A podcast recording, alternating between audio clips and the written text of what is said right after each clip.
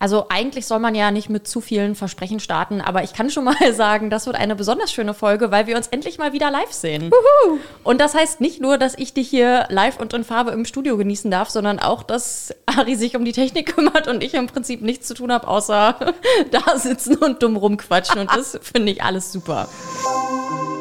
Schreckszene, der Horror-Podcast.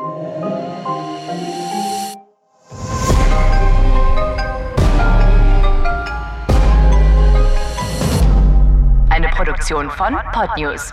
Willkommen in der Schreckszene. Wir sprechen hier heute, ihr habt es wahrscheinlich im Titel schon gesehen, über den Film 13 Geister.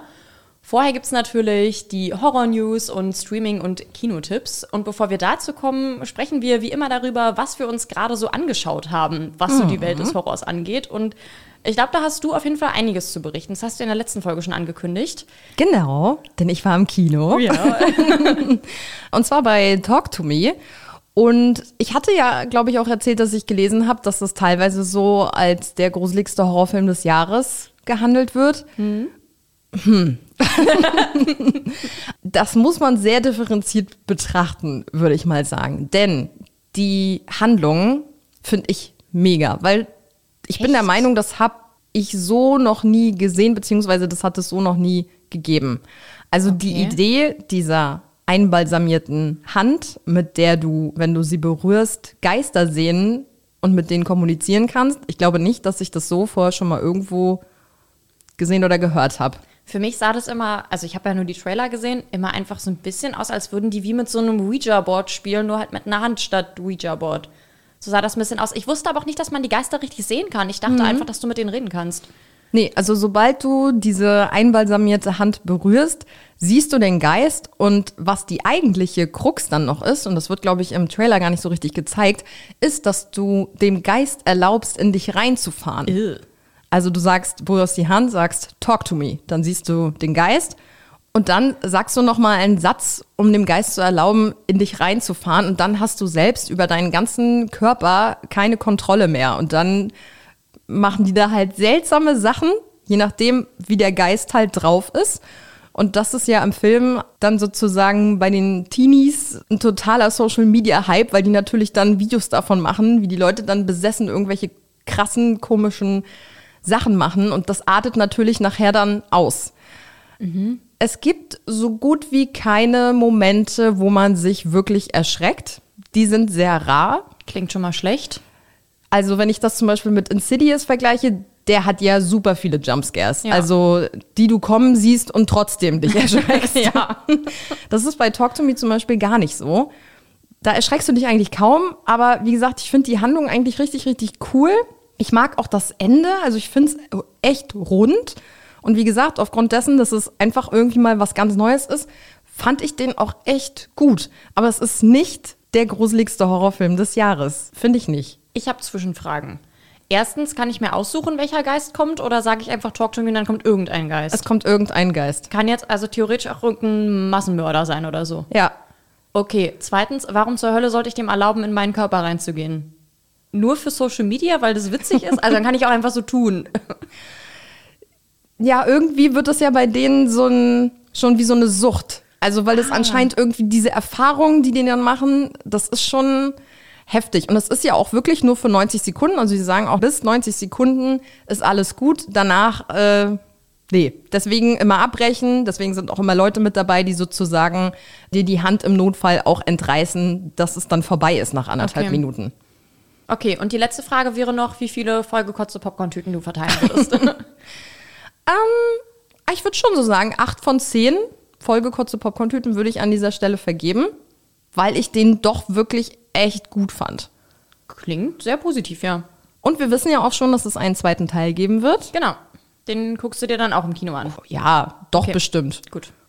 Ja. Was hast du denn geguckt? Du hast ja schon auch angekündigt, dass du jetzt auch irgendwas gesehen hast. Du hast mir aber noch nicht verraten, was. Ja, der Aufbau, den wir gerade machen, der ist total ungünstig, weil eigentlich, ich wusste ja schon, dass du die zweite Staffel von Cruel Summer geguckt hast. Mhm. Und ich dachte, dass ich dich ganz clever jetzt einfach reden lasse und dann am Ende reingrätsche und sage, ich habe es auch geguckt. Ist jetzt natürlich blöd. Ich habe mir gestern Abend in einem Anflug von Langeweile zumindest die ersten beiden Folgen von Cruel Summer angeguckt und ich bin richtig süchtig, glaube ich. Also das hat mich komplett gecatcht, die Serie. Aber ich glaube, für die Hörerinnen und Hörer ist es besser, wenn du jetzt erstmal kurz davon sprichst, weil ich bin ja noch ganz am Anfang. Aber von was hast du denn jetzt die ersten beiden Folgen geguckt? Von, von der ersten? Ja, von, von, der, der ersten Staffel. Staffel. Von der ersten Staffel. Genau. Weil es wäre ja theoretisch jetzt auch egal gewesen, ob du mit der zweiten Staffel angefangen hättest, weil die Stories sind ja komplett unterschiedlich. Das stimmt, aber wir haben ja in unserer High-Alarm-Folge haben wir darüber gesprochen, dass wir den Trailer von der ersten geguckt haben und ich fand den so ein bisschen lustig, weil das war halt dieses Klischee von so ein Mädchen hat Locken und eine Brille und eine Zahnspange und auf einmal hat sie geglättete Haare, keine Brille und keine Zahnspange und auf einmal ist sie die Schönheit der Schule. und es hat mich natürlich aufgeregt, aber es hat mich dadurch auch ein bisschen gecatcht, weil ich so albern fand. Und dann dachte ich mir, nee, das muss ich mir jetzt genauso reinziehen, wie es ist. Aber dann würde ich sagen, der Chronologie zuliebe erzählst du erstmal ganz kurz die Handlung grob von der ersten Staffel und wie du die ersten beiden Folgen fandest. Okay, also es geht ja im Prinzip darum, dass ein Mädchen, die ist super beliebt, ich habe ehrlich gesagt ihren Namen vergessen, Kate. aber ja, um die beiden Mädchen auseinanderzuhalten, hat das beliebte Mädchen, Kate, natürlich blonde Haare, das ist ja logisch, und die Brünette, wie heißt die nochmal? Janette. Janette, die hat dann halt braune Haare und die ist natürlich die doofe, die keiner mag. Und Kate verschwindet halt. Und Janette hat sich ja immer nur gewünscht, hübsch und beliebt zu werden. Und jetzt ist Kate auf einmal weg. Und Janette ist auf einmal total hübsch und beliebt. Und das ist schon in der ersten Folge so, dass man am Ende der ersten Folge erfährt, dass Kate entführt wurde vom Konrektor der Schule. Und Kate sagt dann, Janette hätte sie mal gesehen, weil Kate hat dann natürlich um Hilfe gerufen und so und wurde wohl von Janette gesehen, die dann einfach monatelang niemandem Bescheid gegeben hat, weil sie wohl Kates Leben klauen wollte. Und ob das alles wirklich so passiert ist oder was da dahinter steckt, das erfährt man jetzt halt so im Laufe der Serie. Und ich bin da wahnsinnig gespannt, weil wenn das so stimmen sollte, dass sie wirklich gesehen hat, wie ein Mädchen, das sie kennt, entführt wurde und da unten in diesem Keller festgehalten wird und sie hat nichts gesagt, also wie krass wäre das denn? Deswegen, ich bin echt super gespannt, wie das ausgeht. Ja, und das finde ich auch das Coole an der Serie an sich. Und das hat man auch in der zweiten Staffel wieder, dass du direkt in der ersten Folge erfährst, wie es ausgeht mhm. und du aber nicht weißt, wie ist es dazu gekommen. Ja. Und es setzt sich dann von Folge zu Folge wie so ein Puzzle immer mehr zusammen. Und in der zweiten Staffel kam ich jetzt ein bisschen schwieriger rein als in der ersten. Am Anfang dachte ich so, oh, ich weiß nicht, die neuen Figuren, ja, neuer Ort, neue Story, ja, aber ist ja normal. Du musst mhm. halt dann erstmal auch wieder die Figuren kennenlernen und erstmal sehen, okay, was ist eigentlich hier der Grundtenor? Und hier ist es so, dass direkt am Ende der ersten Folge eine Leiche gefunden wird. Die wird aus dem See gezogen. Hm. Ich verrate jetzt an dieser Stelle noch nicht, wer die Leiche ist. Und dann fragt man sich natürlich, okay, wie ist es dazu gekommen? Wer hat diese Person getötet? Mhm. Und was waren die Gründe dafür? Auch natürlich alles wieder komplett Teenie-Drama. Und mit jeder Folge war ich auch hier wieder gehypter. Mhm. Und es spitzt sich so nach und nach alles immer mehr zu. Und gerade so die letzten Folgen, da war ich dann auch wirklich richtig hibbelig und dachte mir so, oh, jetzt will ich aber auch wissen, wie das alles passiert ist. Und fand es dann hinten raus insgesamt doch auch echt richtig gut. Ich muss aber sagen, dass ich die zweite Staffel nicht so gut fand wie die erste. Also der ersten würde ich schon so neun von zehn geben. Bei der zweiten würde ich jetzt sagen 7,5 von zehn. Was ich bei der zweiten Staffel auch richtig, richtig cool fand, war die Musik. Denn in der zweiten Staffel ist es nämlich so, dass es in den Jahren 99 und 2000 spielt. Bei Cruel Summer hast mhm. du ja mhm. immer so drei Zeitlinien. Ja. Also quasi, was ist in der Vergangenheit passiert, dann sozusagen so ein, so ein Mittelding und jetzt gerade. Und auch hier springt es sozusagen wieder hin und her. Das wird aber auch immer eingeblendet, deswegen kommt man auch immer ganz gut mit, in welcher Zeit sind wir jetzt gerade. Und natürlich haben die dann ganz, ganz viel Musik auch aus 99 mhm. und 2000 genommen, was super, super cool war. Was ich aber am geilsten fand, wo ich richtig drauf angesprungen bin, war ein Song, der so ganz ruhig anfängt. Und bei den ersten Tönen dachte ich so, das kennst du doch, das Lied. Und habe dann gemerkt, hey, das ist Linkin Park in the End, aber einfach so eine epische Version. Ah, ja, ja, ja, genau, das hast du mir geschickt. Genau. Hast du es dir angehört? Ja. Ich fand es nicht so gut. Nee? Nee. Oh, was? Ich, ich weiß es nicht. Ich mochte halt das Original wirklich einfach mehr, aber ich glaube, dass auch so ein Lied dann immer auch geiler ist, wenn man das im Kontext der Serie kennt. Also es kann voll sein, dass ich mir irgendwann die zweite Staffel angucke, dann das Lied höre und das dann gut finde. Aber jetzt so beim Hören dachte ich mir immer so, ja, jetzt leg mal ein bisschen los hier. Also. Okay. Also der Song kommt halt in der zweiten Staffel relativ weit hinten. Und wie der Titel In the End es ah. schon sagt, es ist eine sehr eine dramatische, dramatischere Szene. Und ich fand es super passend. Als ich dann so ein bisschen rumgegoogelt habe, ist mir dann aufgefallen, ey, das ist ein deutsches Komponistenduo, mm. die den Song gemacht haben. Die heißen nämlich zwei, also vorne eine zwei geschrieben mm. und dann W-E-I, wo ich erst dachte, wie spricht man das aus? Tu Wei oder so, es wird einfach zwei gesprochen. Und als ich dann gelesen habe, bei wem einer der Komponisten mal gearbeitet hat, hat mich eigentlich gar nichts mehr gewundert. Der war nämlich mal bei Hans Zimmer angestellt. Aha. So, und das ist ja ungefähr einer der größten Komponisten unserer Zeit. Ich liebe die Musik von Hans Zimmer. Ja. Und ich finde, dass die Musik von den beiden nämlich so ein bisschen so in die Richtung geht. Also es ist sehr pompös, sehr dramatisch, groß. Und ich habe mich da so richtig reinbegeben in die Recherche von denen und habe dann auch gesehen, dass die auch diese epische Survivor-Version gemacht haben von Destiny's Child, die du gerade auch überall hörst. Habe ich nicht mitbekommen. Also ich nee. kenne das Original und finde es super, aber das andere kenne ich noch nicht. Also ich freue mich auf jeden Fall auch auf die zweite Staffel und es ist aber auch wieder dieses Ding mit, eine will beliebt sein und die andere ist es schon oder spielt sowas dann nicht mehr so eine große Rolle? Nee, also die Geschichte ist schon eine andere. Es geht auch wieder um zwei Mädchen, die im mhm. Fokus stehen. Aber da geht es jetzt nicht darum, dass die eine jetzt genauso beliebt sein will wie die andere und so. Da hat das Ganze hat schon so eine andere Grundhandlung. Aber wieder sehr, sehr cool gemacht, finde ich. Also, wie gesagt, die ersten Folgen, ich habe so ein bisschen gebraucht, zum reinzukommen, aber so gerade hinten raus wurde es auch wieder richtig spannend und ich war mit dem Ende auch wieder sehr zufrieden. Und äh, okay. äh, da blieb mir auch wieder kurz der Mund offen stehen und ich dachte so, was? was? Cool. Neu im Stream. Dann läuft ab dem 8. September auf Apple TV The Changeling. Sie sagte mir, ich habe drei Wünsche frei. Wenn es mir vom Handgelenk fällt, gehen die drei Wünsche in Erfüllung. Schneid es nicht durch. Emma, mit mir gehen deine drei Wünsche in Erfüllung. Das ist eine Horrorserie und ich muss sagen, die. Oh, Mann! Ich bin in der Schreckszene!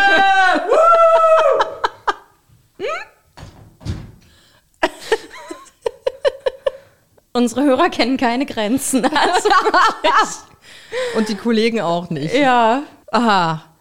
Naja, sei es Marcel gegönnt, der verlässt uns jetzt nämlich in den nächsten Wochen und da feiern wir heute noch den Ausstand. Und so wie er mich gerade erschreckt hat, fällt der Abschied jetzt auch leichter. so, okay. Sachthemen. so, The Changeling waren wir. Ja, genau. Horrorserie? Ja, genau. Auf Apple TV. jetzt haben wir wieder alle abgeholt. Also, die Grundprämisse klingt ja nach meinem absoluten Traum und da finde ich es fast ein bisschen ärgerlich, dass sie eine Horrorserie draus gemacht haben. Es geht um einen Buchverkäufer, der sich in eine Bibliothekarin verliebt. Kann es schöner sein? Nein, eigentlich nicht. Eigentlich müssten sie sich noch dadurch kennenlernen, dass sie ihre Bücher fallen lässt und dann hilft er ihr beim Aufheben. Egal, ich drifte ab. Und sie lehnt ein paar Mal ab, die kommen dann aber doch zusammen. Und sie erzählt ihm dann auch, dass sie auf einer Reise mal eine alte Frau getroffen hat, die ihr drei Wünsche erfüllen wollte. Und dann hat die ihr da so einen hässlichen Faden um den Arm gewickelt und meinte, wenn dieser Faden abfällt, dann gehen die drei Wünsche in Erfüllung. Und sie sagt noch zu ihm, du darfst den nicht abschneiden. Und er nimmt ein Messer und sagt, wenn du mit mir zusammen bist, gehen alle deine Wünsche in Erfüllung und schneidet den durch. Wo ich schon so dachte, du Pisser. Also du musst ja da nicht selber dran glauben, aber wenn sie da dran glauben möchte, dann lass sie doch bitte. Das ist richtig, richtig ekelhaft. Was ja, fand machst. ich, finde ich auch doof. So. Und da verwandelt sich das Ganze dann auch in eine Horrorserie, hat er halt auch verdient. Die Frau wird jetzt auf jeden Fall total paranoid. Und eine Sache, die habe ich in der Zusammenfassung gelesen, die kam jetzt im Trailer, aber so noch nicht raus dass sie sich dann wohl auch einbildet, dass das Kind definitiv nicht ihr eigenes ist. Und das Ganze wird dann wohl immer schlimmer. Ja, da passieren dann kuriose Sachen. Also so im Trailer, ich konnte da auch noch nicht so richtig durchblicken, ob dann alles so halluzinationsmäßig da abläuft ja. und sie komische Dinge sieht oder ob das wirklich passiert, äh, nachdem er da den Faden abgeschnitten hat und die Hexe dann böse geworden ist. Ich weiß es nicht. Ich finde es eigentlich ganz interessant, mein Problem ist, dass ich kein Apple TV habe. Falls irgendwer da draußen seinen Account mit mir teilen möchte, gerne her damit. Du kannst ihn aber sieben Tage kostenlos testen. Falls irgendwer da draußen den mit mir teilen möchte, für immer kostenlos. ja. Musst du halt nur in sieben Tagen dann durchbingen. Ja, muss ich mal gucken, wie lang die Serie ist. Vielleicht mache ich das. Ab dem 9. September gibt es dann auf Paramount Plus und ab dem 15. September auf Sky Scream 6 ich schaffe das auch irgendwie. So wie du fast in jeder Folge eine Stephen King-Anspielung untergebracht kriegst, kriege ich irgendwo immer noch Scream reingequetscht. Ich habe auch das Gefühl, dass du irgendwie jeden Tag einfach googelst, wo läuft irgendein Scream-Film als nächstes und dann kommst du an mit, hey, Scream 2 läuft jetzt auch auf der und der Plattform, die definitiv Nein. keiner hat. Das kam jetzt nämlich vor kurzem auch erst, dass die äh, Filme jetzt, die ersten, glaube ich, auf Netflix online gegangen sind. Egal. Es hm. geht um den sechsten Teil und das ist berechtigterweise, kommt das jetzt hier in der Folge vor, denn das ist ja der neueste Liste mhm. aus diesem Jahr. Mhm. So, könnt ihr euch jetzt angucken, wie gesagt, auf Paramount Plus ab dem 9. September. Handlungen haben wir auch schon ein paar Mal drüber gesprochen. es geht nach New York, denn die Schwestern Sam und Tara, hier ja gespielt von Jenna Ortega, ziehen aus dem kleinen Woodsboro nach New York um und der Killer folgt ihnen natürlich und dann wird hier fröhlich weitergemetzelt. Lass uns ein Spiel spielen. Du weißt, du bist ungefähr der Zehnte, der das versucht, oder? Es geht nie gut aus für den Vollidioten mit der Maske. Mag sein. Aber so einen wie mich gab es noch nie, Gail.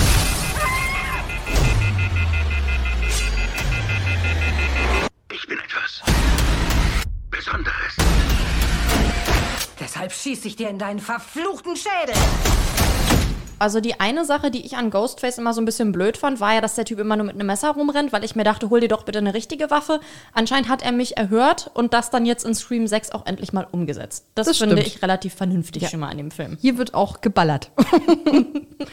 das sollten wir so als Untertitel für den Film verkaufen. Scream 6, hier wird auch geballert. Ab dem 11. September läuft auf Sky The Bunker Game. Und ich fand für mich, das sah fast ein bisschen aus wie Squid Game irgendwie. Aha, ich finde, es sieht ein bisschen aus wie ein Escape Room in einem Bunker. Spieler, willkommen bei unserem Bunker Game. So ein Rollenspiel werden Sie niemals vergessen. Okay, wir müssen evakuieren. Ich habe mich in diesem Bunker hier nie allein gefühlt. Vielleicht haben wir was übersehen.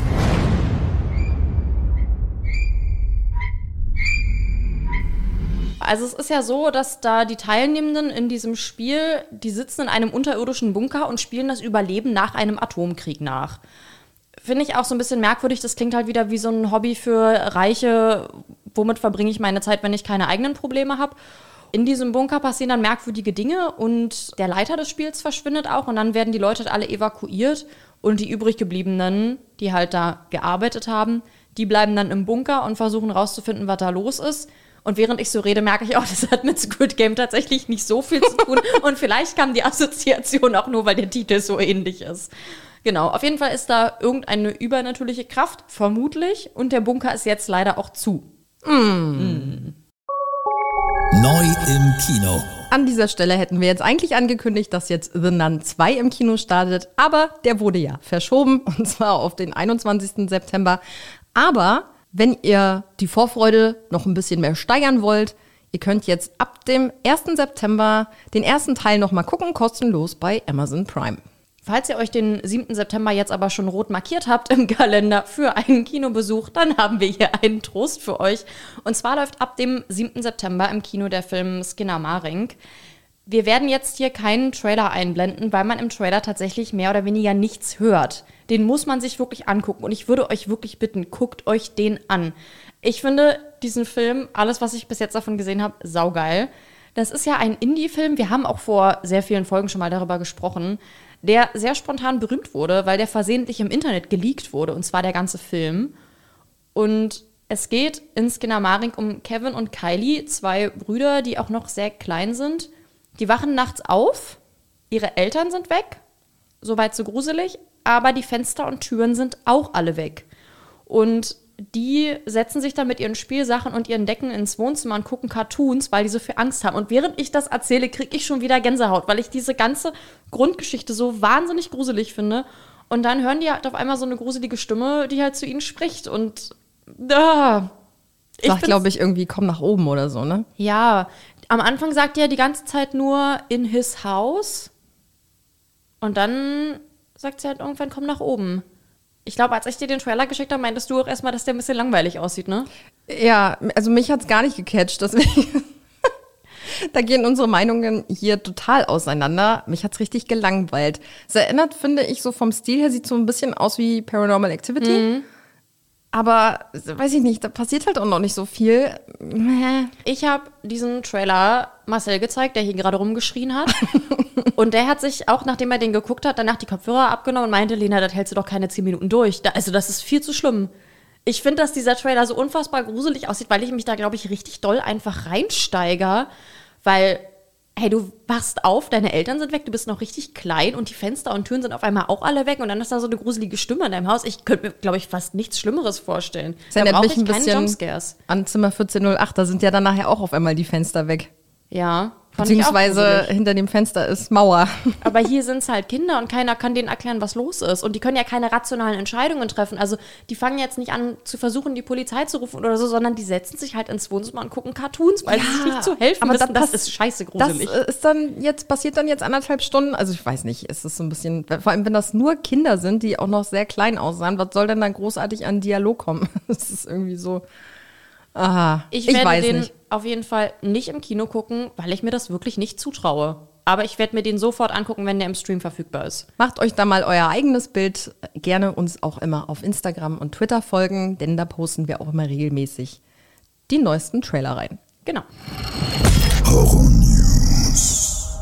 Also newsmäßig war jetzt die letzten zwei Wochen irgendwie nicht so viel los. Ich habe das Gefühl, dass die sich ihre ganzen coolen Ankündigungen für den Halloween-Oktober irgendwie aufheben. Ja. Wobei es ein paar coole Sachen gibt, die gerade in den USA passieren, wo wir hier die ganze Zeit darauf warten, ja, und wann kommt es nach Deutschland? das ist halt immer die Frage. Ne? Es ist ja horrormäßig, gibt es so unfassbar viel, aber ganz, ganz vieles schafft es eben gar nicht hierher und deswegen ja, es ist so viel, was wir mitbekommen, was passiert, was Neues auf den Markt kommt, was es aber gar nicht nach Deutschland schafft, was immer irgendwie voll schade ist. Was es definitiv nach Deutschland schaffen wird, ist natürlich die zwölfte Staffel von American Horror Story, die jetzt Ende September in den USA startet, wo wir aber halt noch nicht wissen, wann kommt es nach Deutschland.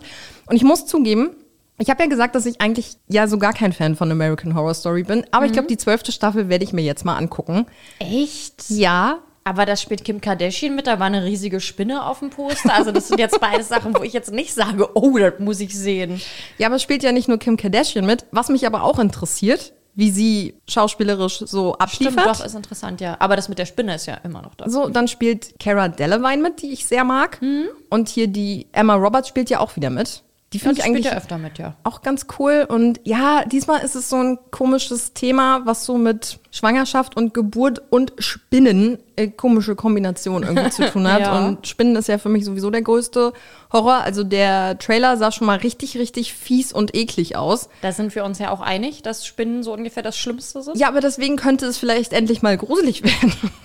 nee, das muss ich nicht haben. Also ab und zu schlafe ich ganz gerne nachts und deswegen muss ich mir nichts angucken, wo schwangere Frauen Spinnen gebären. Also.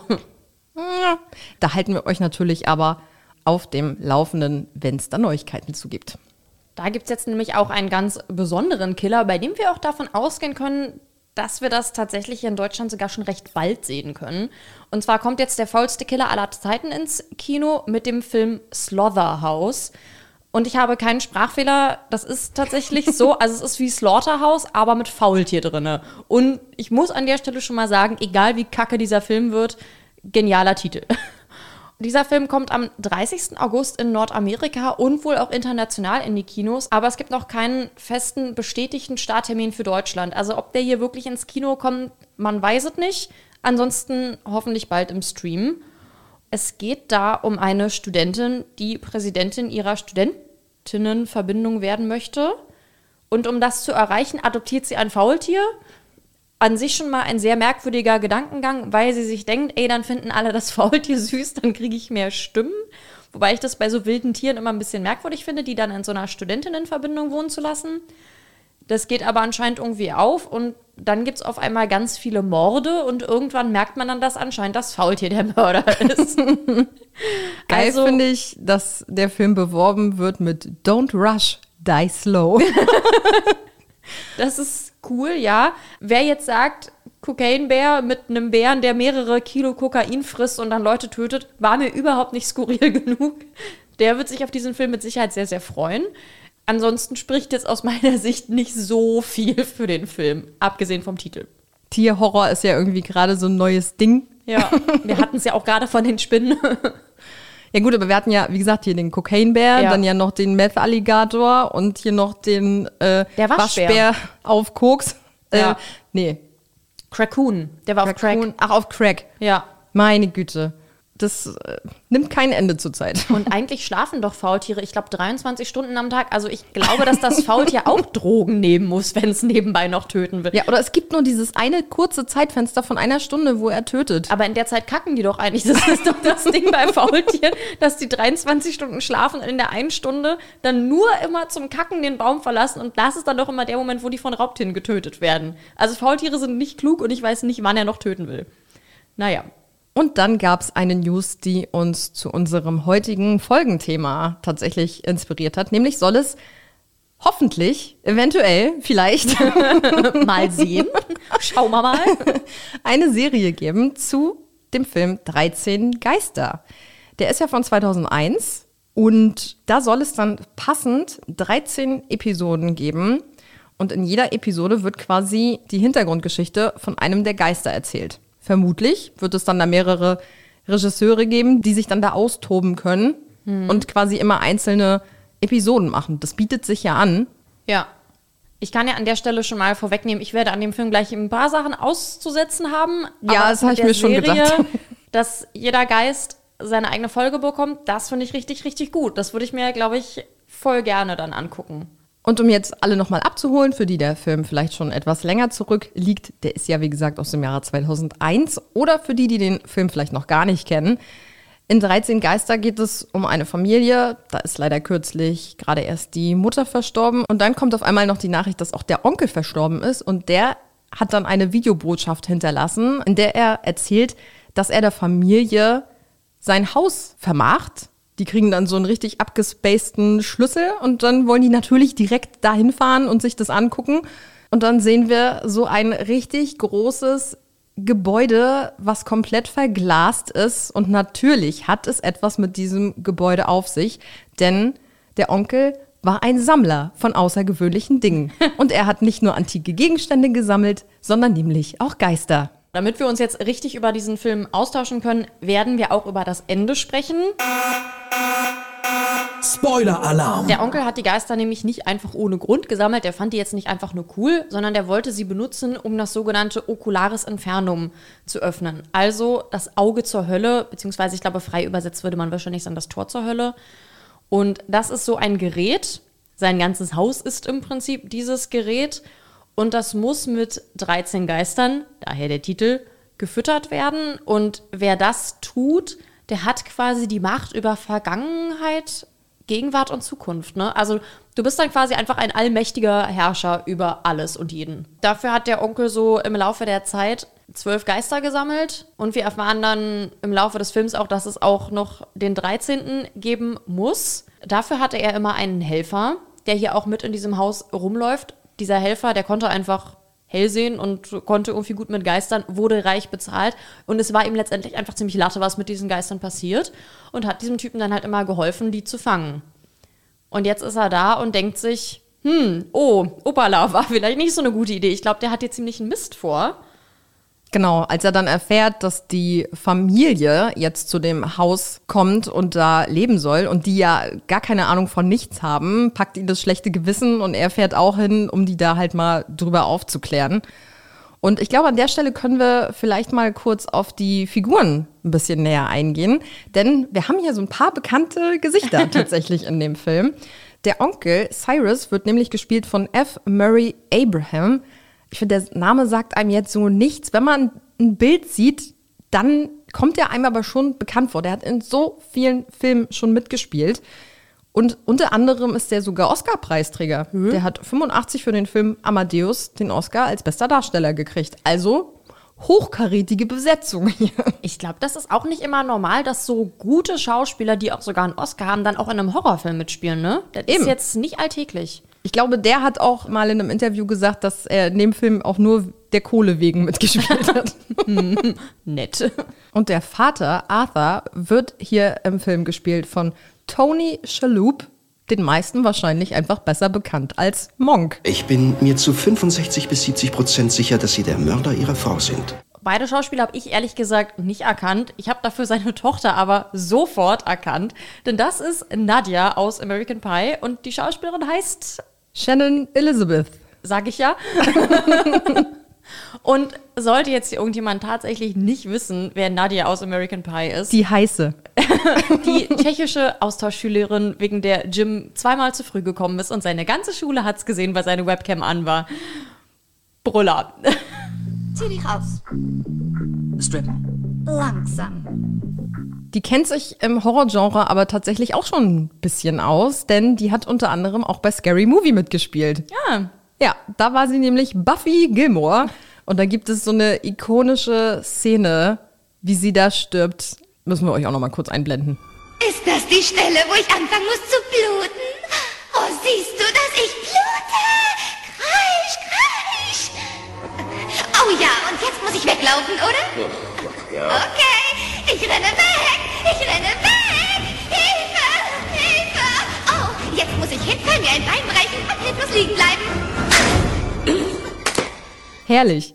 Und ein, den wir auch noch ganz gut kennen, der auch schon im Horrorgenre aktiv war, ist Matthew Lillard. Der hat nämlich in Scream den Stuart gespielt. Das ist dein Tod? So sind die Regeln. Oh, oh, das ist jetzt spitze. Das gefällt dir. Wir haben eine Überraschung für dich, Sydney. Da fährst du bestimmt ab. Das ist ein echter Hammer, Baby. Nur eine Sekunde. Ich komme gleich wieder. Und für die, die eher lustige Filme gucken, er war auch Shaggy in Scooby-Doo.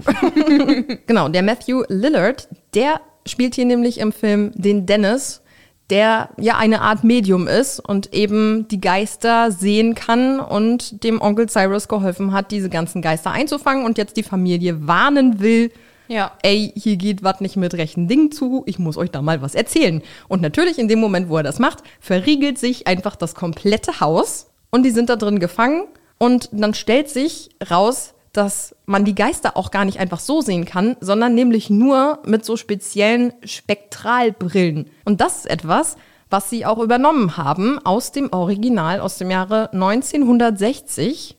Da hieß der Film im deutschen Titel Das unheimliche Erbe und war noch schwarz-weiß. Ich habe mir da mal einen ah. Trailer vorhin angeguckt. Ja, 1960. Alles noch ein bisschen langsamer. Alles noch nicht ganz so gruselig. Und da hat man nämlich damals den Leuten im Kino auch so eine Brille gegeben, damit mhm. die im Kino die Geister besser sehen konnten oder überhaupt sehen konnten. Da hatten die dann irgendwie eine Brille mit einer blauen Folie und mit einer roten Folie. Also wie 3D-Brillen? Ja, so ein bisschen. Ah. Ja, und eigentlich wollten die Macher jetzt von dem Remake von 2001 das auch übernehmen, wollten den Film eigentlich in 3D filmen, dass du den auch nur mit einer speziellen Brille dann die Geister sehen kannst. Das wurde aber dann irgendwann verworfen und ich muss auch sagen, besser ist wahrscheinlich auch, denn ich glaube 2001 hätte das richtig kacke ausgesehen. Das stimmt. Ich bin ja auch überhaupt gar kein Fan von 3D, aber wenn ich eine Brille aufsetzen muss, um Sachen in dem Film überhaupt zu sehen, die sonst nicht da sind, das finde ich dann sogar schon mal irgendwie cool, weil mich das ja irgendwie auch zum Teil der Handlung macht, weil die Leute in der Handlung ja auch diese Brillen brauchen. Mhm. Ich glaube, ich hätte das cool gefunden. Ja, an sich hat das auch was. Und ich glaube, 1960 war das auch richtig cool. Ja. Aber ich glaube 2001. Äh, naja, wenn der Film tatsächlich nochmal fürs Kino neu verfilmt wird, kriegen sie es beim nächsten Mal hin. Ich glaube, wir können nur hoffen, dass es da noch ein paar neue Versionen geben wird, auch neben der Serie. Wenn wir jetzt schon an sich über die Machart des Films sprechen, eine Frage noch vorweg, bevor wir gleich ein bisschen tiefer in die Materie einsteigen. Wie fandst du den denn jetzt eigentlich, Lena? Weil man muss dazu sagen, ich habe den Film schon richtig oft geguckt als Teenie. Deswegen habe ich den Lena auch vorgeschlagen und Lena kannte den Film nämlich noch nicht. Und das ist mal wieder ein Fall von, der Film ist von 2001. Lena hat den jetzt im Jahre 2023 das erste Mal gesehen. Bei mir hängt da ja ein bisschen Nostalgie einfach mit dran. Mhm. Wie fandst du den jetzt? Also ich muss sagen, alles, was ich an dem Film zu kritisieren habe, hängt nicht damit zusammen, dass der in großen Anführungszeichen alt ist. Ich finde, im Horrorgenre ist ein Film, der älter als 20 Jahre alt ist, schon tatsächlich ziemlich alt, weil das immer, man sieht es oft sehr doll. Hier fehlt mir aber einfach so viel Hintergrundgeschichte und das hat mich richtig genervt. Also erstens, was mich gerade total geärgert hat, dass es dieses Ocularis Infernum nicht wirklich gibt, also in der Mythologie und so. Das ist eine Sache, die haben die wirklich für den Film erfunden. Ich habe sogar geguckt. Ich habe ja an der FU früher Religionswissenschaften studiert und die FU hat eine riesen Datenbank. Und ich habe da einfach mal dieses Ocularis Infernum eingegeben und Datenbank meinte, nee, wir haben gar nichts. Also nicht mal irgendwie, hast du dich vertippt oder so, sondern die meinten direkt, ist nicht. Hm. Das finde ich schon mal ein bisschen ärgerlich. Und auch sonst, wenn man das googelt, man kommt immer nur auf diesen Film und das finde ich irgendwie so schade. Ich hatte so gehofft, weil es gibt doch in der Mythologie ständig irgendwelche Sachen, womit du irgendwie die Hölle aufmachen kannst. Da hätten sie auch was Echtes nehmen können, wo man sich dann so ein bisschen reinnörden kann. Dann bin ich mir noch bei einer Sache unsicher, weil wir gehen ja gleich ein bisschen auf die Geister ein. Und die Geister haben alle ihre Hintergrundgeschichte. Die wird aber im Film einfach nicht erwähnt. Also hm. es geht in dem Film gar nicht darum. Und deswegen würde ich mich auch total auf diese Serie freuen, in der dann die Geister einzeln hoffentlich vorgestellt werden. Ja. Weil, ja, das ist halt so, im DVD-Zusatzmaterial hat man wohl diese Infos gefunden zu hm. diesen einzelnen Geistern und die wurden wohl teilweise von den Make-up-Artists weitergegeben, weil die wohl Richtlinien bekommen haben von wegen, der und der Geist sieht so und so aus aus dem und dem Grund. Hm. Als Make-up-Artist musst du das, glaube ich, wissen, damit du die dann dementsprechend fertig machen kannst, aber im Film wird das nicht gesagt. Ja. Und das finde ich einerseits total ärgerlich, weil das dann im Film irgendwie doof ist. Es sind einfach zwölf Geister, die du jetzt nicht so richtig zuordnen kannst. Andererseits ist es natürlich auch so eine coole Sache für Fans, dass du dich dann danach so reinlesen kannst. Ich bin mir da unsicher, was ich davon halten soll. Ich glaube tatsächlich, für die Hintergrundgeschichte von zwölf Geistern, das hätte komplett den Rahmen vom ja. Film gesprengt. Deswegen finde ich es jetzt einfach umso cooler, wenn dann wirklich eine Serie kommt. Ja, ja. Weil die haben, die Charaktere, also die Geister, die sind teilweise schon sehr, sehr gut ausgearbeitet. Also die haben alle eine Geschichte, auf die wir gleich nochmal näher eingehen, wo du locker immer zu jedem Geist eine Episode machen kannst. Ja. Also das finde ich richtig, richtig cool. Es ist schade, dass das nicht mal so ein bisschen angerissen mhm. wird dass die so eine Geschichte haben, warum die so aussehen, wie sie aussehen, warum die wütend sind und töten wollen. Das ja. ist ein bisschen schade, aber das hat einfach keinen Platz gehabt, glaube ich. Aber stattdessen wird halt sehr viel rumgerannt und das ja auch, es gibt ja auch einen kleinen Jungen der Geschichte, der ja dann auch wegrennt. Also der Vater, der da mit seinen beiden Kindern einziehen will, der hat halt einen kleinen Jungen und eine größere Tochter. Und der kleine Junge, die suchen den dann halt. Und dann ist dann halt mehrere Minuten am Stück, dass der irgendwie wegrennt und dann sich in diesen Glaswänden verliert und dann finden die den nicht. Und da denke ich mir so, da hätte da da ein bisschen raffen können und stattdessen so ein zumindest so teasermäßig so ein bisschen mehr Hintergrundgeschichte reinpacken können, weil das hat mir halt echt ein bisschen gefehlt im Film. Aber egal, wir haben jetzt nicht den Kopf in den Sand gesteckt, sondern haben stattdessen mal ein bisschen recherchiert, was denn jetzt die Hintergrundgeschichten sind. Und ich finde, wenn man die dann auch kennt, dann macht der Film, glaube ich, auch ein bisschen mehr Spaß. Ja. Da wird sich tatsächlich, was die Geister angeht, aber auf etwas Reales so ein bisschen gestützt. Das, das ist, ist, ja das, was du magst. Das ist dann wieder ärgerlich, dass dieser Teil der Recherche dein Part war, weil ich bei mir ja nichts gefunden habe. Aber egal, freut mich trotzdem, dass ja, es da was gibt. Ich bin auch froh, dass ich da noch drauf gestoßen bin, denn die zwölf Geister orientieren sich, das wird auch im Film gesagt, an dem schwarzen Tierkreis. Und das ist letztendlich die negative Seite der Sternzeichen. Hm. Und wenn ihr da so ein bisschen interessiert seid und ab und zu mal euer Horoskop lest, dann werdet ihr jetzt hier vielleicht die eine oder andere nette Info mitnehmen können. Da kann jetzt jeder mal wieder ein bisschen bei sich selbst gucken, trifft es auf mich zu oder nicht. Das finde ich immer ganz nett.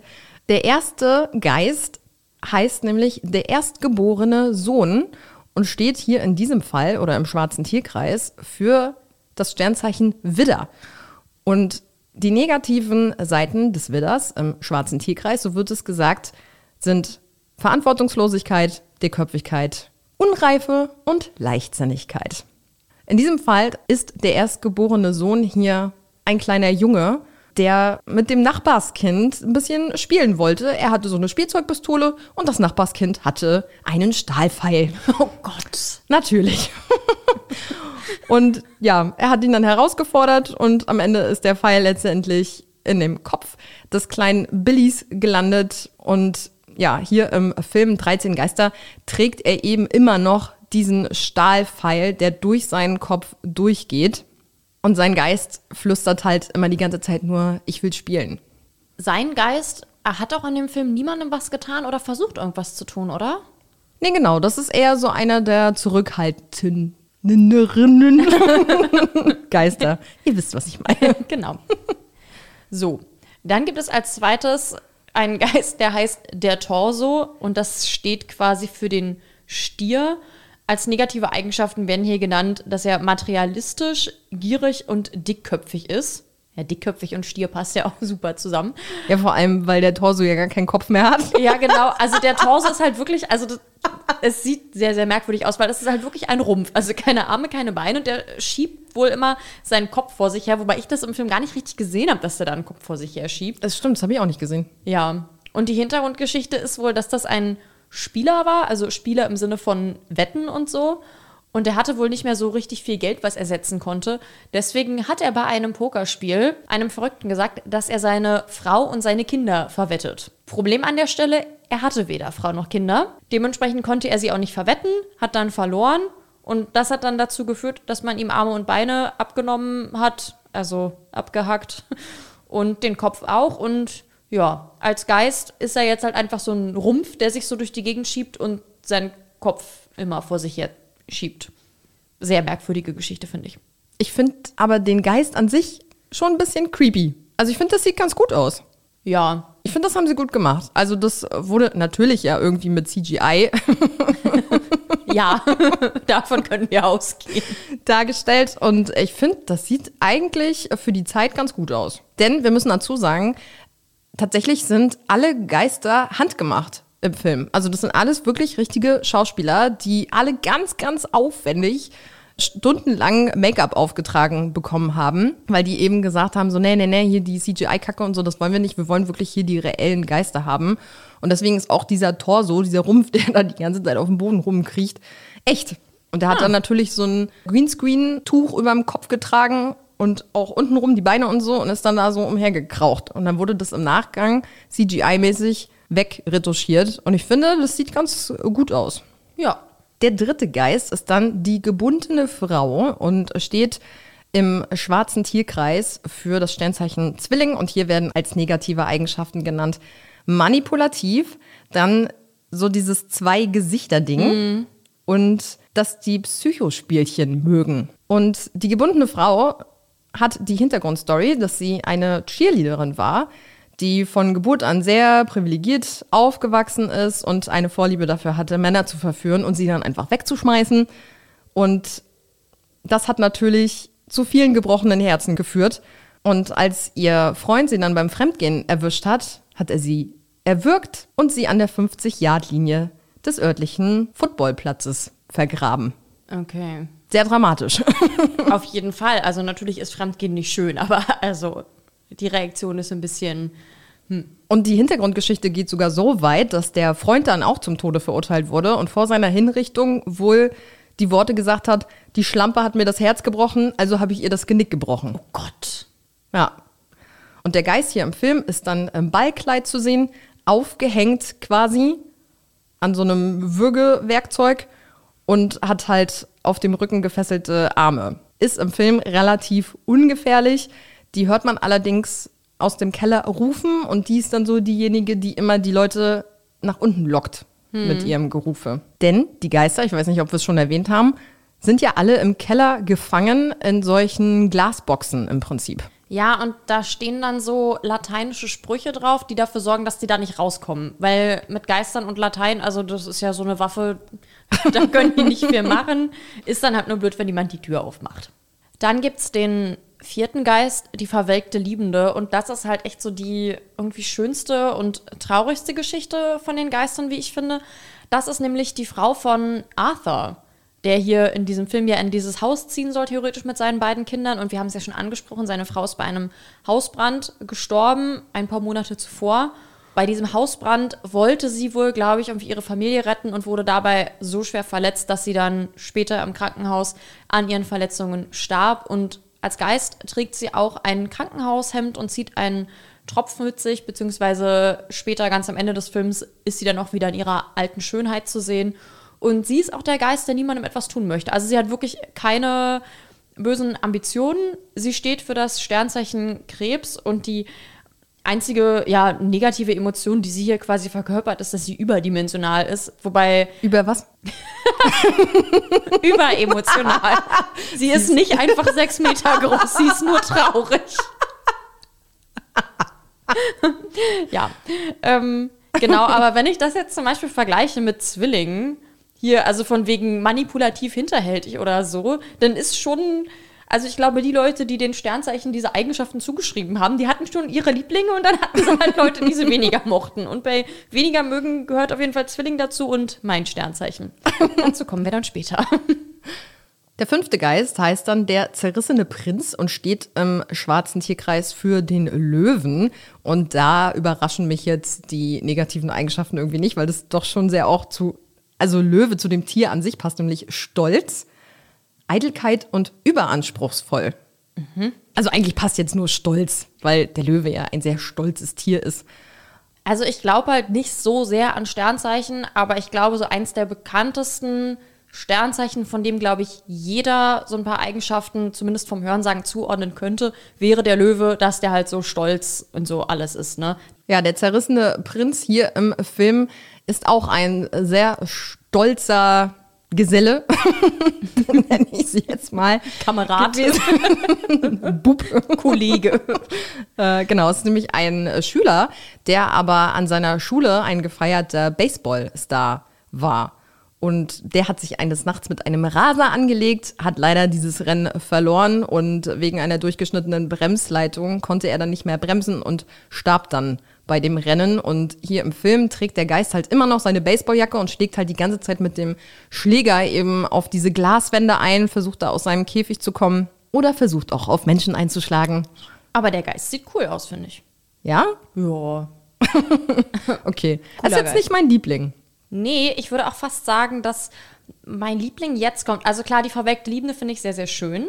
Aber wen ich auch super finde, ist die zornige Prinzessin. Mhm. Und die steht quasi für das Sternzeichen Jungfrau. Als negative Eigenschaften werden hier genannt selbstkritisch und perfektionistisch. Finde ich auch schon wieder nicht so richtig super schlimm. Also da haben ja andere Leute viel mehr ihr Fett wegbekommen. Das ist auch so eine typische Frage beim Bewerbungsgespräch, ne? Nennen Sie drei negative Eigenschaften. Ach, ich bin so perfektionistisch. Ey, da würde ich als Chef direkt sagen, ja gut, dann geh nach Hause. Will ich hier nicht haben, ist ja voll anstrengend. ja. Und die zornige Prinzessin war auf jeden Fall eine junge Schönheit, die ihre eigene Schönheit aber nie wirklich sehen konnte. Und sie hat dann einen Job in einer plastischen Chirurgie angeboten bekommen. Und in diesem Job wurde sie mit OPs statt mit Geld bezahlt. Sie wollte aber immer hübscher werden und hat deswegen auch versucht, sich selbst am Auge zu operieren. Aber die OP scheiterte und sie erblindete dann auf einem Auge. Und Später beging sie dann tatsächlich wegen ihrer Minderwertigkeitskomplexe Suizid. Und als Geist ist sie immer noch nackt und hat halt so Prototypen für Operationen. Also ich glaube, da sind sogar so Striche eingezeichnet. Und ja, sie trägt halt immer das Messer mit sich, hat auch so ganz viele Schnitte am Körper und ja. Und hier gibt es Möpse zu sehen. Genau, hier gibt es Möpse zu sehen die aber, glaube ich, definitiv fake sind, weil die hat halt so einen Anzug an und das sieht alles irgendwie ein bisschen komisch aus. Ja, die stehen mir auch ein bisschen zu sehr dafür, naja, dass die so riesig sind. Die sind ja auch definitiv operiert. Das ist ja auch ihr Problem. ja. Aber dann passt ja tatsächlich diese negative Eigenschaft mit selbstkritisch ganz gut, wenn sie da immer nonstop. Hm. Ja, voll. Siehste wohl. Ja, wäre ja fast so, als würden die das hier verkörpern. ja, die Geister sollen ja eben auch dafür ja. stehen, ne? Also, genau. Der siebte Geist ist dann die Pilgerin, steht für das Sternzeichen Waage und negative Eigenschaft ist hier lediglich betrügerisch. Aber das ist auch nicht schön. Ja, das stimmt. Und der Geist ist eine Frau, die während der Kolonialzeit gelebt hat, war hier ja eine Außenseiterin und als hier plötzlich das Vieh angefangen hat zu sterben im Dorf, wurde sie dafür verantwortlich gemacht, wie es damals immer mal so war, hier Hexe und so, ne? Wurde dann in eine Scheune eingesperrt, die angezündet wurde. Und da ist sie dann entkommen. Dann haben mhm. sie natürlich wieder gedacht, das geht doch hier nicht mit rechten Dingen zu, Hexe. Und dann wurde sie an den Pranger gestellt. Wo sie dann eben auch gestorben ist. Und der Geist hier im Film trägt dann auch diesen Holzpranger und erschreckt halt die ganze Zeit Menschen im Keller. Gut. Solide Geschichte. Und dann kommen wir zu dem Geist, den ich eigentlich, glaube ich, am wenigsten mag. Das ist das große Kind und es steht für das Sternzeichen Skorpion. Und wie man sich vielleicht schon denken kann, ist das mein Sternzeichen. Und die negativen Eigenschaften, die dem Skorpion hier zugeschrieben werden, sind, dass er aggressiv ist und ein Kontrollfreak. Ich mir auch so denke, Dankeschön. Weißt du, hier, die eine kriegt hier so ein bisschen, ja, ein bisschen selbstkritisch. Und ich bin ein aggressiver Kontrollfreak. Also. Also ich würde sagen, Control, Control Freak bist du jetzt nicht. Aber, aber aggressiv wenn, schon, oder? Aber wenn willst du mir jetzt ernsthaft sagen, dass ich aggressiv bin? wenn die Technik mal nicht funktioniert, dann kannst du auch mal aggressiv werden. Man wird ja wohl noch den Computer anschreien dürfen. Ja, oder wenn wir hier nicht rechtzeitig Mittag essen und Lena schon total hungrig ist, dann, dann wird sie manchmal auch ein bisschen aggressiv. Dann werde ich nicht aggressiv, dann werde ich quengelig. Das ist was, was aber wiederum sehr gut zum großen Kind passt. Ja, das große Kind ist so ein richtig blöder Scheißgeist, ehrlich gesagt. Also das große Kind tritt immer zusammen auf mit der grässlichen Mutter. Mhm. Zu der kommen wir dann natürlich gleich. Und die lebten zusammen auf einem Jahrmarkt als Attraktion. Die Mutter war nämlich nur einen Meter groß. Und wie diese ganze Geschichte ist, dazu gibt es zwei Möglichkeiten. Und zwar ist es wohl so, dass halt Harold, das große Kind, sein ganzes Leben lang, obwohl er mittlerweile definitiv ein erwachsener großer Mann ist, von seiner Mutter gefüttert wurde und eines Tages beschlossen einige Karnevalsmitarbeiter, ihm einen Streich zu spielen und haben seine Mutter entführt. Dabei ist die Mutter in der Tasche, die sie dafür benutzt haben, aber leider erstickt. Und er rächt sich an denen, indem er sie in Stücke reißt. Und der Zirkusdirektor kriegt das mit, findet das widerlich und bittet dann daraufhin das Publikum, ihn wiederum in Stücke zu zerreißen. Und deswegen ist er jetzt tot. Dann gibt es aber auch noch eine alternative Geschichte, die besagt, dass er sich nachts im Schlaf auf sie gerollt und sie damit erstickt hat. Und dann ist er wohl verhungert, weil sie ihn ja nicht mehr gefüttert hat. Und er ist zwar ein erwachsener Mann, aber er hat ja sein Leben lang nie gelernt, für sich selbst zu sorgen. Und er läuft halt auch rum in so einer Windel mit so einem angesabberten Latz. Und mm. also es ist halt wirklich der blödeste Geist von allen. Und den habe ich jetzt abbekommen und irgendwie, ja, komme ich da nicht drüber weg. Aber ich finde, das sieht schon sehr eklig aus. Also es ist schon so ein, ein ekliges Paar, kann man sagen. Ja. Also diese kleine Mutter mit diesem riesigen Überbaby, sag ja. ich jetzt mal, in dieser Windel mit so vollgesabbertem Gesicht und also bah, sieht schon nicht geil aus. Nee. Schön ist anders. Ja, und die grässliche Mutter, die steht hier nämlich, und da mussten wir von richtig lachen, als wir das rausgefunden haben für das Sternzeichen Schütze. Und das ist nämlich mein Sternzeichen. Und da sind hier die negativen Eigenschaften ungeduldig, kann ich zustimmen, unsensibel, hm. ja, kann ich, glaube ich, manchmal auch sein und so ein bisschen Kontrollfreak. Also sind wir jetzt beide hm. Kontrollfreak. Ja. Ich finde es auf jeden Fall schon, dass wir beide hier quasi so dieses äh, Duo sind. Ja, kind und Mutter. Ja. Du bist jetzt meine Tochter. Aber fütterst du mir? Nein. Mama, mach mir Essen.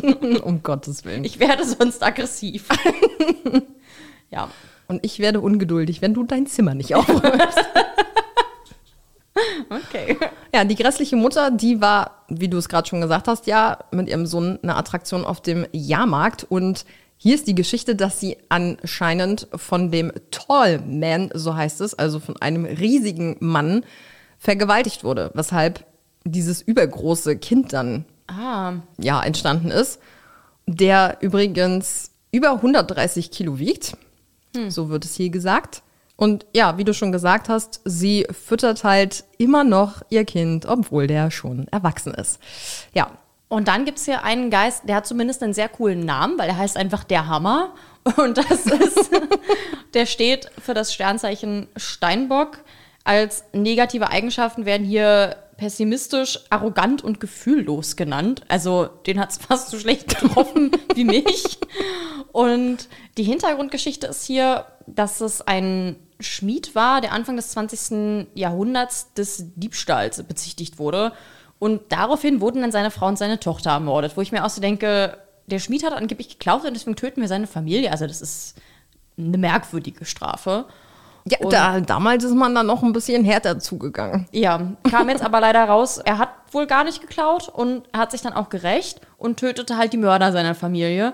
Wurde dann aber an einen Baum gehängt und dann wurden ihm so Metallnägel durch den kompletten Körper geschlagen. Mhm. Er war ja auch Schmied.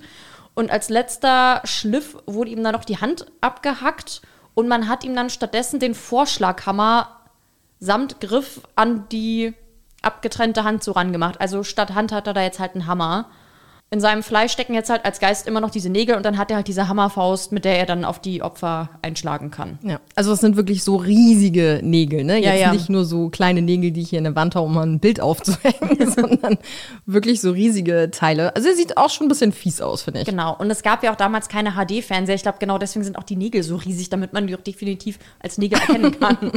Dann kommen wir jetzt zum elften Geist und das ist mein Favorite, nämlich der Schakal. Der steht im schwarzen Tierkreis für das Sternzeichen Wassermann und als negative Eigenschaften werden hier emotionale Distanz gesagt, also wahrscheinlich so ein bisschen gefühllos und dass er Leid verursacht. okay, das ist auch fies. Ja. Der Geist hier im Film wurde als Sohn einer Prostituierten geboren und mit zunehmendem Alter wurde sein Appetit auf Frauen immer größer und er biss mehrere Prostituierte zu Tode.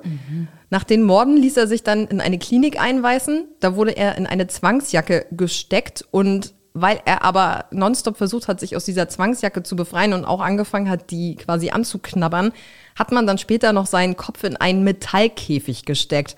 Und ich finde, der sieht halt wirklich fies aus, diese Figur. Ich glaube, der richtet auch mit fast das größte Leid an im Film. Neben dem Geist, zu dem du gleich noch kommst. Und die Geschichte geht sogar noch weiter, nämlich hat die Klinik dann irgendwann gebrannt und er ist einfach freiwillig zurückgeblieben, um zu sterben. Und im Film ist er halt super schnell und wird von dem Hellseher oder dem Medium Dennis im Film sogar auch bezeichnet als Charlie Manson unter den Geistern. Hm. Hm. Also schon eine fiese Gestalt. Also mit diesem Käfig um den Kopf und Ja. in dieser Zwangsjacke. Das sieht schon sehr speziell aus. Ich glaube, das ist auch so der Geist, an den man sich am ehesten so zurückerinnert. Oder der so im Gedächtnis bleibt, wenn man den Film geguckt hat. Echt nicht. Für, für mich ist es, glaube ich, auf jeden Fall die mit der plastischen Chirurgie. Stimmt. Weil Und die da halt die- auch nackt rumläuft und auch sehr Ja. viel Screentime deswegen bekommt. Ja. Warum Stimmt. wohl? Ja, stimmt. Die auch, ja, stimmt. Genau, und dann kommen wir zum letzten richtigen Geist. Eigentlich ist es ja mehr oder weniger der vorletzte. Und das ist hier der Moloch. Der repräsentiert das Sternzeichen Fische und die negativen Eigenschaften sind hier Unschlüssigkeit und Selbstmitleid. Wo ich mir so denke, das ist irgendwie nicht so schlimm, weil ich glaube, wenn man möchte, könnte man diese beiden Eigenschaften theoretisch jedem einzelnen Menschen auf der Welt ein bisschen zuschreiben, oder? Oh, ich finde aber so selbstbemitleidende Menschen richtig schlimm, ehrlich gesagt. Das ist super anstrengend. Hm. Gut, einerseits sage ich ungefähr zehnmal am Tag, niemand hat es so schwer wie ich, aber, aber ich meine es ja nicht ernst. Nein, natürlich. Aber so, weißt du, so ein bisschen ab und zu mal unschlüssig oder so ein bisschen ab und zu mal selbstmitleidig ist ja irgendwie jeder, oder? Ja, ich schätze mal hier schon die extreme Ja. Form gemeint. Wobei ich auch finde, dass das zu dieser Figur hier nicht passt. Der Moloch, das hat übrigens nichts mit der mythologischen Figur Moloch zu tun. Das ist ja eigentlich so ein Geist, dem man je nach Auslegung entweder Frauen oder Kinder opfern soll. Hat hier überhaupt gar nichts damit zu tun. Der heißt auch auf Englisch anders, aber das war, glaube ich, kein richtiges Wort. Und ich glaube, Moloch war hier einfach so eine Übersetzung, die man Ich glaube, gewählt der hat. heißt im Englischen Juggernaut. Ja, genau, aber das ist doch kein echtes Wort, ne? Nee, ich habe da auch keine vernünftige Übersetzung Nee. für gefunden. Wahrscheinlich hat man deswegen einfach dann ein anderes cooles Wort genommen. Ja, und genau deswegen wollte ich nämlich den auch nehmen und habe dann aber am Ende rausgefunden, hat damit überhaupt nichts zu tun. Schade. Der Moloch, das war Horace, der wurde als Baby von seiner Mutter verstoßen und als Kind dann von den anderen Kindern wegen seiner Größe gemobbt, weil er sehr, sehr groß war. Und er lebte mit seinem Vater auf einem Schrottplatz. Und als dann sein Vater verstorben ist, musste Horace alleine auf dem Schrottplatz leben, was ihn wahnsinnig gemacht hat, aber im wahrsten Sinne des Wortes. Also er ist wirklich verrückt geworden. Er nahm dann immer wieder Anhalterinnen mit im Auto, fuhr sie zu seinem Schrottplatz und zerriss sie dann mit bloßen Händen. Und dann hat er sie auch noch an seine Hunde verfüttert. Die Polizei hatte dann irgendwann einen Verdacht und hat ihn verhaftet. Aber er zerstörte die Handschellen und tötete drei der Polizisten. Und dann kam am Ende so ein richtiges SWAT-Team und schoss circa 50 Kugeln auf ihn. Und ja, als Geist trägt er halt seine zerrissene Kleidung und man sieht auch die Schusswunden. Ja, und den sehen wir im Film gleich zu Beginn, denn das ist der Geist, der am Anfang des Films versucht wird einzufangen, der da auf dem Schrottplatz äh, auch, äh, ja, ganz schön viel, viele Leichen hinterlässt, muss man mal so sagen. Also da wird es ordentlich blutig. Genau, und da erfährt er dann auch dieses Medium vom 13. Geist, ne? Da wird das doch schon mal angeschnitten. Genau. Weil das Medium wurde ja nur für zwölf Geister bezahlt und er erfährt dann, also der Dennis, dass es auch einen 13. Geist gibt und er sah dann, davon war nie die Rede. Naja, aber der Kohle wegen würde er das natürlich tun. Problem ist halt nur, der 13. Geist ist Stand jetzt noch kein Geist. Er müsste erst mal sterben, um einer zu werden. Genau. Und da kommen wir jetzt quasi so ein bisschen zum Ende des Films. Denn die Familie kommt aus einem guten Grund in das Haus. Denn der Onkel ist nämlich gar nicht tot, hm. sondern hat seinen Tod nur vorgetäuscht, um seinen Neffen, also den Arthur eben, ins Haus zu locken, damit er quasi als 13. Geist dieses okulares Infernum vervollständigt, damit die Maschinerie ihm dann äh, zur größten Macht überhaupt verhilft. Denn der 13. Geist ist nämlich das gebrochene Herz. Oh. Und das passt natürlich auf den Vater sehr, sehr gut, denn er hat ja kurz zuvor seine Frau verloren und soll jetzt durch einen Akt der Liebe sozusagen sich opfern. Und das ist im Film so, dass der Onkel die Kinder sozusagen gefangen nimmt. Die sind dann auf so einer komischen Plattform, die mhm. so von richtig vielen äh, fiesen, einschneidenden Ringen umgeben sind, die sich da immer die ganze Zeit auf und ab bewegen. Und der Vater will sich natürlich opfern und als dieses ganze Haus droht in sich zusammenzustürzen, schmeißt er sich sozusagen über seine Kinder, beschützt sie und damit rettet er sie dann auch. Aber ich glaube, die Maschine wird ja dann in dem Moment zerstört, weil das genau. Kindermädchen, über die wir jetzt noch gar nicht geredet haben, die ich aber super cool finde ja, eigentlich im cool. Film, weil die sorgt doch für den ein oder anderen Lacher, an der Maschine quasi rumspielt und dadurch äh, gerät das Ganze irgendwie aus den Fugen. Alles wird zerstört. Und dann werden da auch irgendwie so lateinische Sätze dann gesagt, glaube ich, dadurch. Irgendwie, was dann auch irgendwie die Geister wieder verrückt macht. Und genau, dann stoppt das Ding halt und der Typ konnte jetzt quasi seine Kinder retten, ohne dabei selbst zu sterben. Und dann kommt ja auch seine Frau nochmal und dann sagt er ihr, dass er sie vermisst. Und ja, ich fand diesen Plot-Twist so genial, wie die gemerkt haben, dass der Onkel ja noch lebt, weil die laufen ja die ganze Zeit mit diesen Brillen rum, mhm. um halt die Geister zu sehen. Und dann sieht er da halt den Onkel, der halt so einen Schlitz am Hals hat, wo halt Blut ist und das ganze Hemd ist auch voller Blut und so. Und dann nimmt der Typ halt die Brille ab und sieht den Trotzdem Onkel aber noch. immer noch. Ja. Was ja dann eindeutig ist, ist jetzt anscheinend doch kein Geist. Und das war, das war ein sehr, sehr cooler Moment im Film, fand ich. Ja, finde ich auch. Als dann rauskommt, der Onkel ist ein Arschloch. Ja. Und der Vater ist der 13. Geist, das fand ich schon auch cool.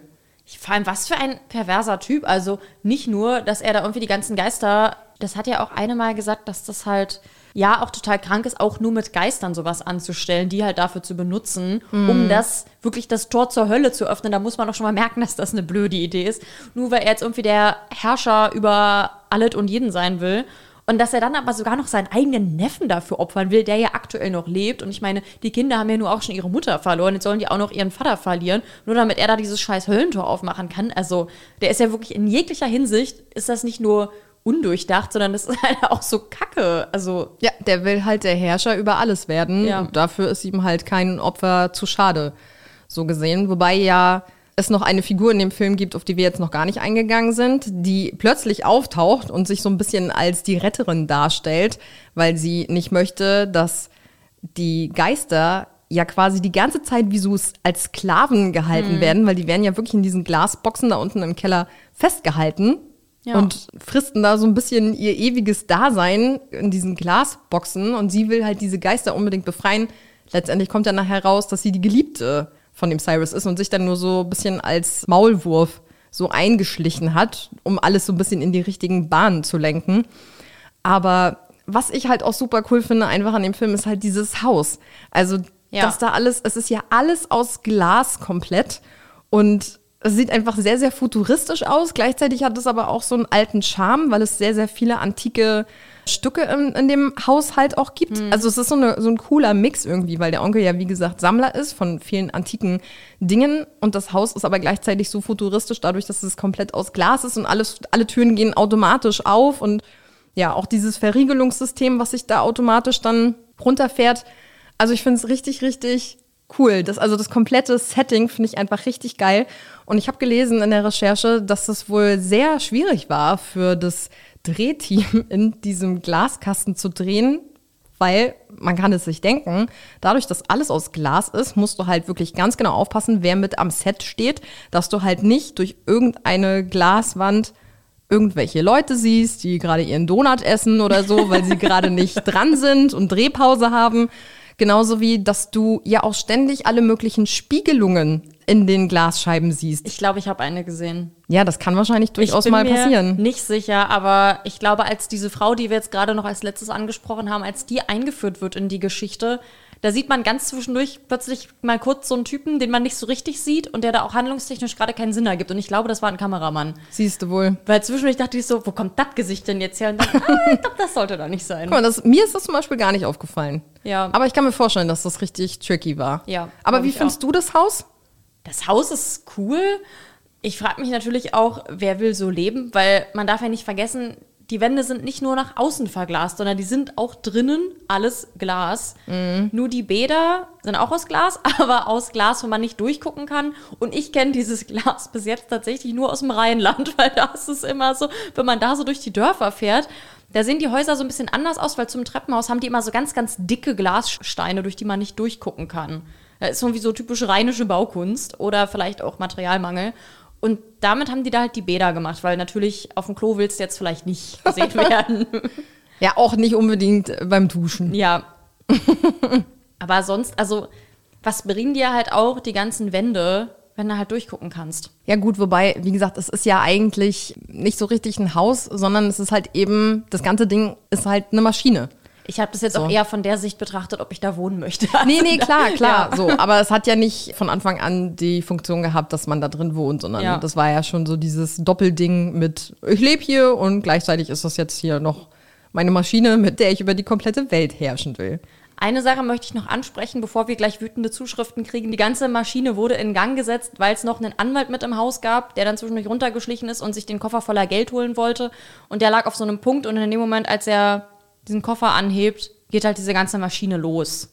Ich denke, die wäre aber so oder so losgegangen, denn es war ja eigentlich Sinn und Zweck der Sache, dass dieser Typ da hinkommt und dann halt geopfert wird, damit das Tor zur Hölle geöffnet wird. Ich glaube gar nicht mal unbedingt, dass das so vorgesehen war, dass dann die Türen geöffnet werden und die Geister Doch. freigelassen werden? Ja, weil er, also er hebt diesen Koffer an, dann hört man so ein Klackgeräusch und auf einmal fängt diese Maschine an sich zu drehen. Ja, okay. Ich glaube, das war schon definitiv so gedacht. Aber es ist halt so ein super kleiner Aspekt in diesem Film. Also es trägt gar nicht so wahnsinnig viel zur Handlung bei, weil wäre dieser Anwalt nicht gewesen, dann wäre ja logischerweise der Onkel gekommen und hätte dafür gesorgt, weil das war ja Sinn und Zweck der Sache.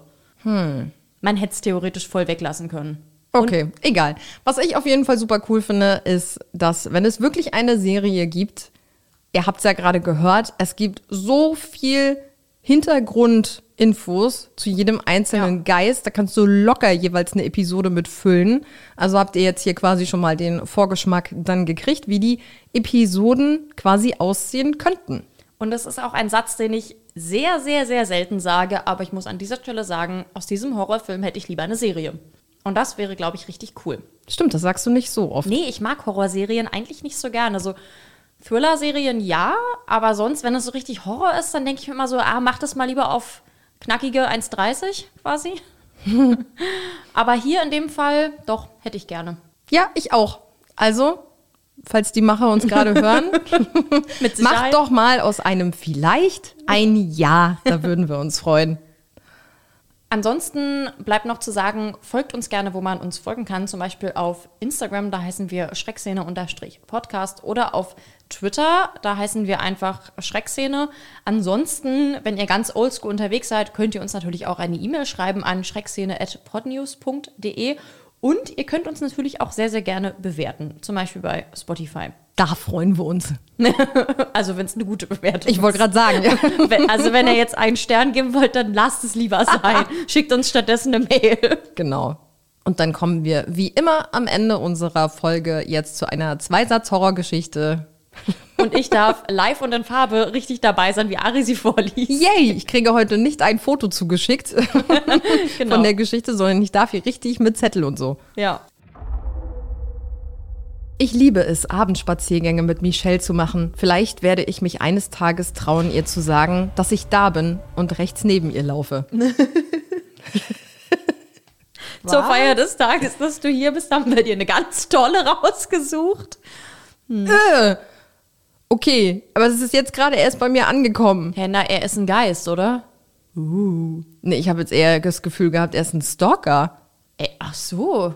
Ich dachte jetzt, der wäre halt ein Geist. Und Okay, wenn es ein Stalker ist, dann ist die Geschichte ja wirklich gruselig. Ah, es könnte beides sein. Hm. Ich finde Stalker gruseliger. Ja, auf jeden Fall. Ich habe da ehrlich gesagt gar nicht dran gedacht. Schickt uns gern eure Interpretation in dieser Geschichte. Und an der Stelle sagen wir wie immer Tschüss und bis in zwei Wochen. Tschüss.